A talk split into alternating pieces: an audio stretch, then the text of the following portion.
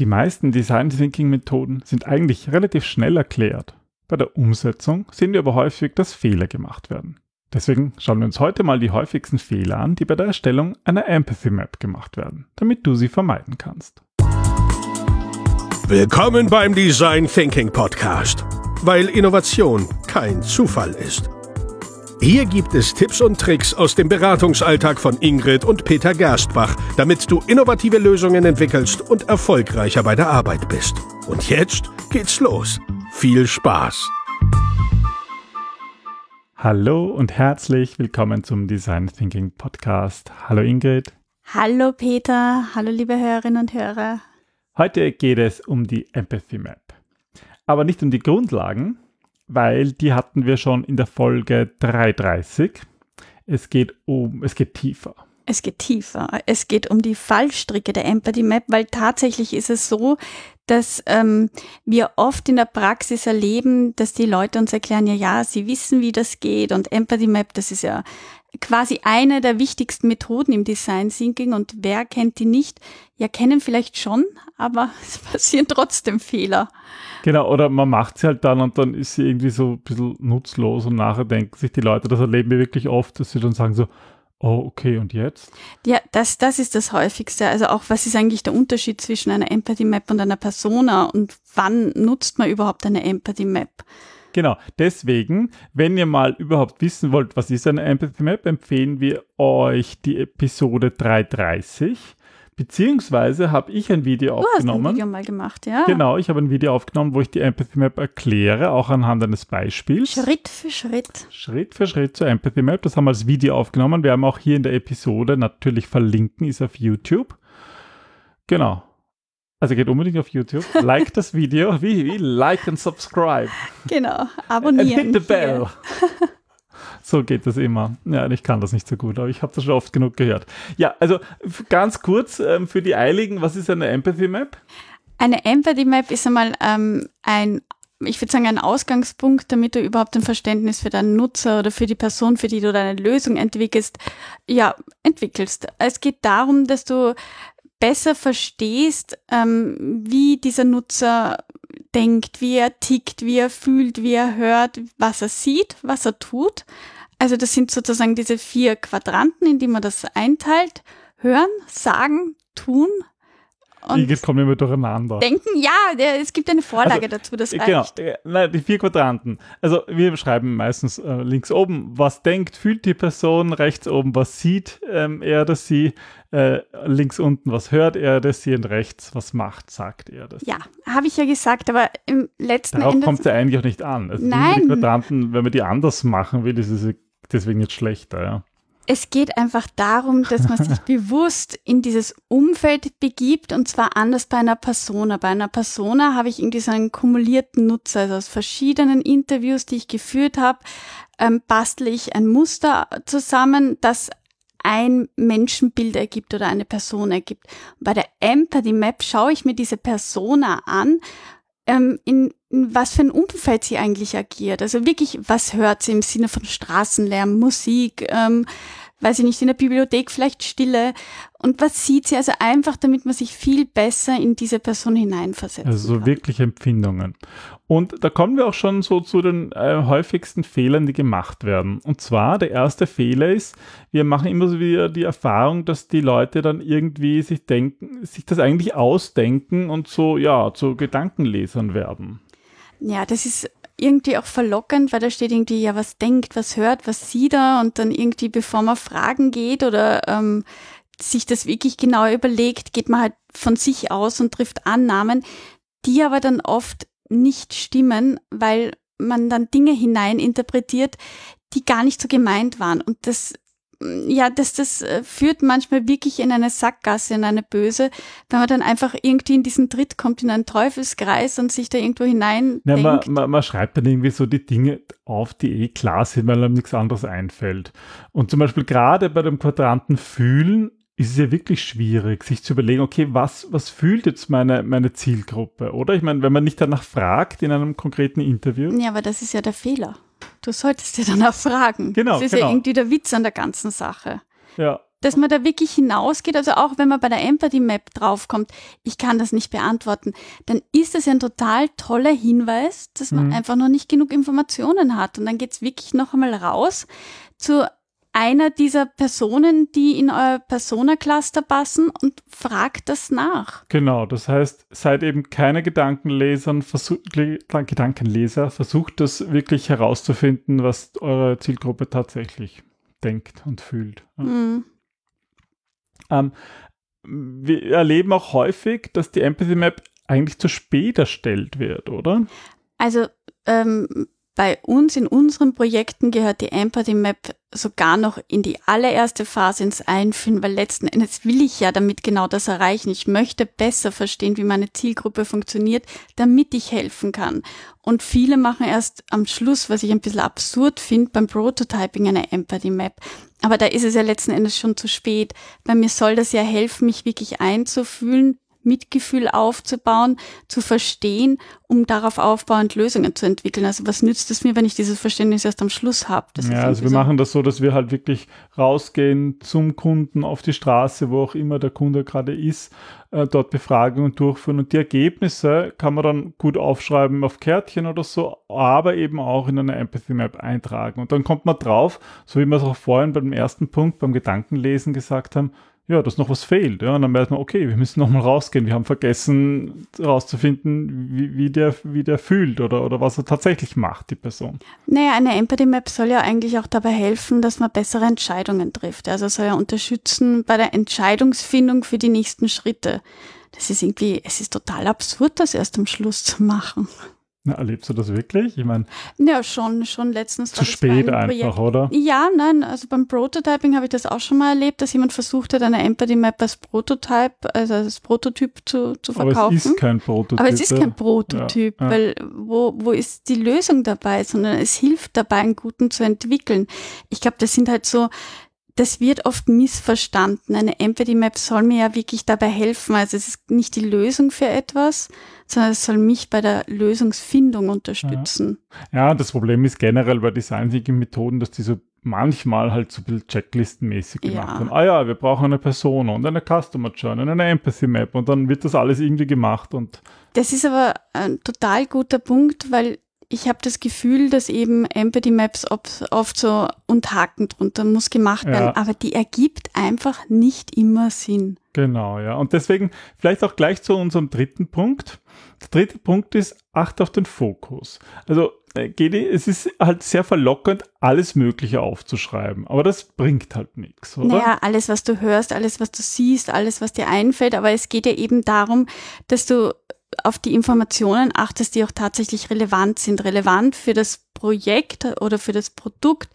Aber ähm, es, es sollte sozusagen, die Empathy Map sollte erklären, wie Menschen auf irgendetwas reagieren. Das heißt jetzt immer auf eine neue Lösung, auf ein Produkt, aber es soll jetzt nicht das Leben repräsentieren. Also ich meine, wenn ich jetzt zum Beispiel jedes Mal in jede Empathy Map reinschreibe, dass der, wenn er im Büro ganz fest die, die, die Ohren spitzt, dass er dann Straßenlärm hört, dann bringt mir das nichts. Ja? Wenn das hingegen, wenn wenn es um ein, um ein äh, Leute geht, die wirklich an der Arbeit, zum Beispiel weiß nicht, an der Straße Vermessungsarbeiten durchführen, dann ist das schon relevant, dass da Mhm. neben der, der 20 Tonner vorbeibrettert. Also da ist es dann wieder relevant und genau darum geht. Nur weil man an nichts einfällt, hilft, bringt es nichts, alles aufzuschreiben. Oh, die Eben, Vögel zwitschern und keine Ahnung. Ja, aber das, das passiert oft, weil die Leute irgendwie das Gefühl haben, okay, sie sind unsicher und dann schreiben sie irgendeinen Müll und ja. Genau, also es geht immer um den Fokus auf das Produkt oder um das Umfeld, das wir eigentlich herausfinden wollen, das, das betroffen ist. Hm. Genau, und ganz ähnlich ist es auch ähm, ähm, das Ziel, nicht aus den Augen zu verlieren. Ja, das ist wirklich ähnlich. Das ist ein bisschen so, hatten wir das ja jetzt gerade auch zu Beginn. Es gibt diese vier Quadranten. So, aber in welcher Reihenfolge die sind ja, also Peter macht das ja immer beim Ohr ist das Hören, beim Mund ist das Sagen. Das ergibt Sinn, ne? Ja, ich habe ja nicht gesagt, dass es keinen Sinn ergibt, aber in Wahrheit ist es wurscht. Es ist vollkommen egal, in welcher Reihenfolge oder, oder du das aufschreibst. Wichtig ist ja nur, dass es, es dir helfen soll. Es ist ein Hilfskonstrukt, dass du zu einer guten Lösung kommst. Es ist jetzt nicht irgendwie Perfektion gefragt oder ich weiß nicht, wenn, wenn das Denken beim Ohr ist, dann kannst du auch sagen, das ist beim Hirn. Also ich meine, das ist so, Ja, es ist einfach eine Hilfestellung, in diesen vier Kategorien zu denken. Und deswegen, wenn man daraus fünf machen will oder, oder drei, ähm, dann, dann es soll dem Team helfen. Es soll, es soll dabei unterstützen, eben sich besser einzufinden. vor allem nichts zu vergessen, weil gerade mhm. so dieses zu überlegen, ähm, was hört jetzt die Person, die da am Schreibtisch sitzt, das vergisst man einfach häufig. Oder eben das Fragen nach den Gefühlen, das ist auch sehr häufig. Wir glauben dann zu wissen, was die Personen denken, aber haben halt nie danach gefragt. Und deswegen ist es gut, wenn es die Kategorie gibt, weil dann wird man darauf hingewiesen, wenn dort alles leer ist, hoppala, wir haben was vergessen. Gerade das Fühlen, weil es so, so nicht alltägliche Fragen sind was fühlst du dabei oder wie geht es dir damit, wenn du ein Geschäft betrittst? Und da ist dann auch beim Befragen, das kann oft zu unangenehmen Situationen führen, führen, fühlen, führen, führen, weil ähm, der oder diejenige dann überlegen muss und dann, dann tritt eine Stille ein oder es ist so, also diese Quadranten helfen auch dabei, sich bewusst zu sein, was man für Fragen stellt und dass die vielleicht jetzt nicht immer angenehm sind, in dem Sinne, dass, dass sie einfach nicht oft gestellt werden. Mhm. Das heißt, die Empathy Map hilft uns einfach dabei, bessere Fragen zu stellen und herauszufinden, wenn wir noch nicht gute Fragen gestellt haben. Ja, und dann, wenn wir jetzt all diese, diese Fehler vermieden haben, dann sind wir fertig, oder? Dann haben wir eine Empathy Map geschrieben. Genau, und das ist der Punkt, ja. Das ist so oft in den Projekten, dass sie mich dann anschauen und sagen, jetzt haben wir eine Empathy Map. Und dann ja, eh, das ist auch wieder, das, es geht ja nicht darum, dass jemand eine Empathy Map macht und ein goldenes Sterndal dafür kriegt, sondern, sondern, es geht darum, dass er das nutzt, im Team bespricht, analysiert, überlegt, was es da für Muster gibt, was, was das bedeutet, was das für Aussagen, die man herausleiten kann, ergeben könnte. Also eigentlich beginnt da erst dann so richtig jo. die Arbeit, dass man dann im Team darüber nachdenkt und in Wahrheit ist es halt so, wenn wir das an die Wand äh, kleben, an, an der Wand aufzeichnen, dass man das halt dann auch wirklich sieht, dass das dann alle sehen können. Mm. Es, mhm. geht also, es geht im Design Thinking immer darum, die Dinge sichtbar zu machen. Sichtbar und vor allem kommunizierbar. Ja, dass es darum geht, dass die Leute über dasselbe reden, dass sie eine selbe Geschichte haben. Und das ist auch wieder etwas, das hatten wir doch schon so oft bei Projekten, dass wir Empathy Maps von unterschiedlichen Gruppen oder Projektteams erstellt haben, damit die anderen verstehen, wie es den anderen geht. Gerade wenn Unternehmen Silo-Denken oder so machen, dann wird oft dem einen Projektteam etwas zugeschoben und die sind schuld. Und auch da kann man eine Empathy Map machen von den Beteiligten, um da Mitgefühl, um Empathie aufzubauen. Also das ist ja nicht so ein Konstrukt, was ich jetzt nur ganz theoretisch mhm. für eine Innovationsentwicklung einsetze, sondern was mir wirklich konkret auch helfen kann, innerhalb vom Team besser zu verstehen, was da eigentlich abgeht. Also wir machen auch sehr gerne, dass wir nach den Gesprächen, die wir mit Kunden führen, dass da einfach das ganze Team so durchführen. Das kann man auch bei der Empathy Map sehr gut machen, dass man dann die halt erklärt, Leuten, die nicht dabei waren bei den Kundengesprächen, dass die trotzdem ein Gefühl dafür bekommen, weil ja, es ist halt in der Praxis häufig so, dass nicht alle ja leider sich die Zeit nehmen, um selber auch Kundengespräche zu führen. Ja, oder zum Beispiel, ähm, das hatten wir jetzt auch vor nicht allzu langer Zeit. Kannst du dich erinnern, da war dieses internationale Team. Und das sind halt unterschiedliche Kulturen, die unterschiedliche Spielregeln innerhalb der Kultur haben, die jetzt nicht jedem klar sind oder die einander sogar widersprechen. Also irgendwie, ähm, ich weiß nicht mehr, ich glaube, der Italiener, der einfach seinen eigenen Auftritt hat und grundsätzlich zu spät kommt, eine Viertelstunde. Und ich glaube, auf der anderen Seite war, war ein Rumäne, für den Pünktlichkeit eine total wichtige Eigenschaft ist. Und sozusagen, wenn jemand nicht pünktlich ist, dann muss er einen ganz triftigen Grund haben und nicht den großen Auftritt wie der Italiener. Und sozusagen, das sind Dinge, die können das Klima vergiften und damit jeden Workshop schon im Vorhinein zum Scheitern bringen. Aber da kann man halt auch gut mit Empathy Maps arbeiten und sagen, okay, erstelle mal von deiner Kultur oder von deinem Team oder von deinem Land eine Empathy Map und die teilen wir dann im Team. Das können gute Auflockerungsarbeiten sein, wenn man irgendwie in so ein bisschen schwierigeren Umfeld arbeitet. Ja, und wenn man das dann gemacht hat, wenn man die, wenn die Empathy Map dann fertig ist, ähm, beziehungsweise wenn man und zum Beispiel mein Video gefolgt ist, dann dann braucht man den, Schritt für Schritt. den letzten Punkt eigentlich gar nicht, weil äh, wir stellen diese Empathy Map eigentlich immer auf dem Whiteboard, auf dem Flipchart.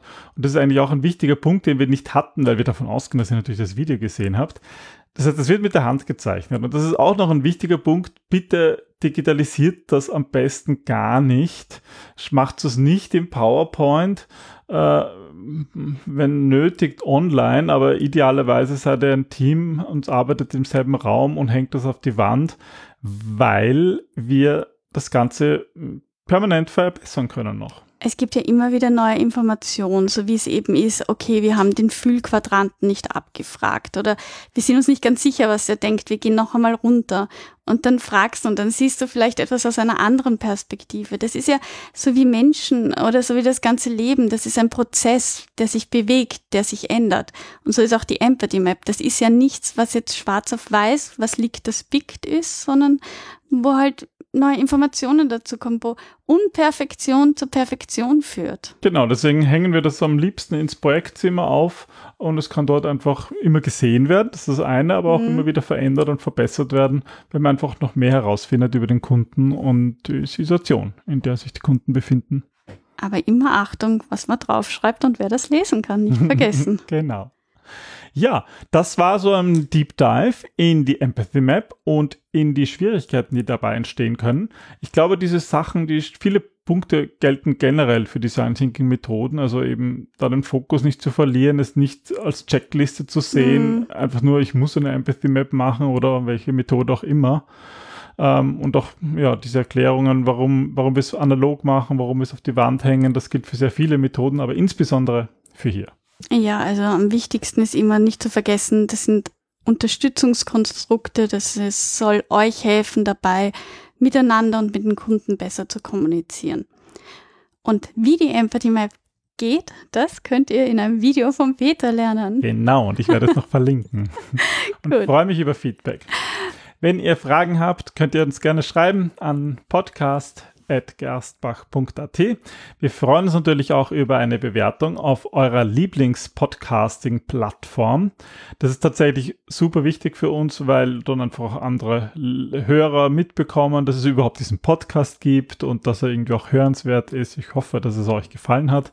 Hm. Es gibt jetzt auch Neuerdings, habe ich gesehen. Aufs Spotify. Auf Spotify gibt es die Möglichkeit, so Feedback zu geben. Wir kriegen wir immer eine E-Mail. Ja, da gibt es irgendwie komische Fragen, oder? Da kann man sogar Fragen, also könnten wir jetzt eine Frage zur Episode reinstellen. Ähm, so ein Wissenstest. So eine Art Wissenstest. Das haben wir jetzt nicht vor. Was ist die Empathy Map? Aber vielleicht, ich könnte da, ja, das werde ich machen. Ich werde da eine Frage reinstellen. Was ist dein ähm, Lieblingsquadrant. Lieblingsfehler bei der Empathy Map. Na, wir überlegen uns was. Ja, ich werde ich werd für diese Episode äh, ja. eine eine Frage einbauen. Ich erinnern. Und ich hoffe, ich vergesse es nicht. Nein, ich erinnere dich dran. Sehr Mach gut. Und sonst schreibt uns einfach unter podcast.gasbach.at. Dann bis zum nächsten Mal. Bis zum nächsten Mal. Tschüss. Tschüss.